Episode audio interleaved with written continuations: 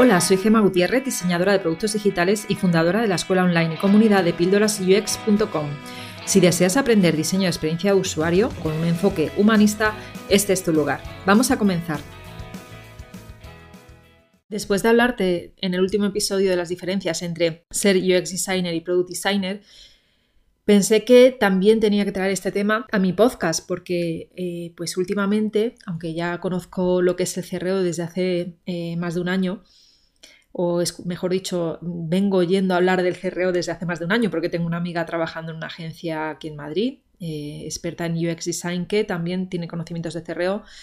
Y ella pues me comentó hace relativamente poco que estaba de profesora en un máster donde daban los dos perfiles, es decir, que, salías del curso sabiendo tanto de UX como de CRO. Entonces ya ahí dije, pues tengo que introducirlo porque te decía las diferencias ¿no? entre ser product designer y ser UX Designer, pues vamos a ver un poquito qué es eso del CRO, porque, como te decía, es un, tema que, ya existe desde hace bastante tiempo, pero, pues bueno, si se está uniendo al perfil de UX, algún motivo habrá, ¿no?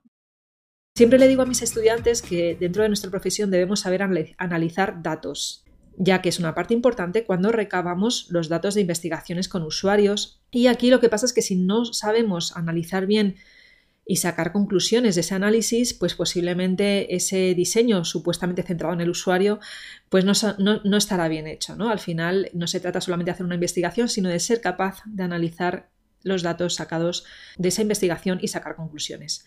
Pues bien, hay una parte de nuestro trabajo que se llama medición UX y se trata de medir el comportamiento del usuario una vez el producto o servicio digital ya está en marcha. Es decir, ya ha pasado por el equipo de programación, ya se ha lanzado ese producto y ya hay usuarios reales utilizando el producto digital.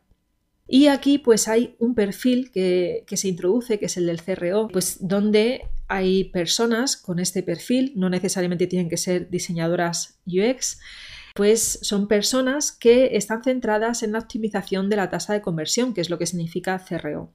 Esto consiste en analizar un negocio digital desde varios puntos de vista para trabajar su diseño y mejora de forma continua a través de un proceso de iteraciones y cambios. Todo esto evidentemente soportado por datos de calidad, datos que vamos recogiendo pues de la medición UX o de la medición, eh, medición y analítica, que yo siempre digo medición UX, pero hay perfiles ahí fuera haciendo analítica de datos eh, y expertos y expertas, por ejemplo, en Google Analytics y en otros programas donde se analizan datos que van recogiendo de nuestros comportamientos y no necesariamente esas personas tienen este perfil de UX, ¿no? Como te decía. Entonces, volviendo al tema de la optimización de la tasa de conversión, te comento que pues, han surgido agencias en los últimos años expertas en CRO. Eh, no he dicho exactamente en inglés cómo se dice, es Conversion Rate Optimization. Y estas agencias, que son expertas en CRO, tienen eh, los, siguientes perfiles dentro de sus equipos. Tienen perfiles de UX, UI, tienen perfiles de desarrollo frontend y backend, tienen perfiles de analistas web, tienen perfiles que tocan el tema de psicología, que saben de neuromarketing, de lo que se llama Emotion Driving Design, tienen perfiles de copywriters, eh, tienen perfiles también, como no, de UX Writer y tienen perfiles de marketing online, muy especializados sobre todo en SEO y, muy unidos a esa parte de eh, análisis web.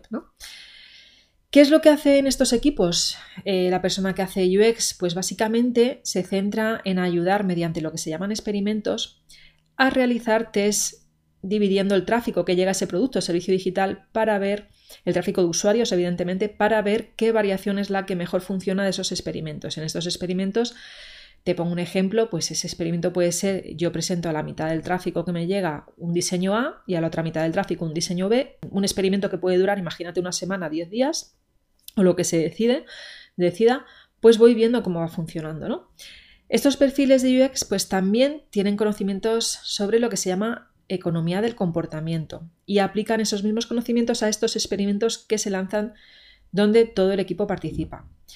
De la economía del comportamiento ya te hablaré en otro episodio más adelante, pero te comento que este, todo este procedimiento del que te estoy hablando, todo esto es un proceso iterativo donde se mide, se analiza, se prioriza, se testa y se implementan los cambios eh, una vez que se han analizado los datos del comportamiento de los usuarios y de qué diseño eh, o qué cambio que se ha realizado en el diseño funciona mejor. Y hasta aquí la mini píldora. Es verdad que hoy es muy cortita. Otro día te hablaré sobre qué es esto de la economía del comportamiento y, profundizaré un poquito más para quien quiera formar parte de ese mecenazgo que he lanzado de mi, de mi, de mi podcast. Así que nada, nos vemos dentro de, unos días y espero que vayas aprendiendo poquito a poco todo lo relacionado con el diseño de experiencia de usuario y todas las ramas, pues al final que de alguna forma vamos tocando.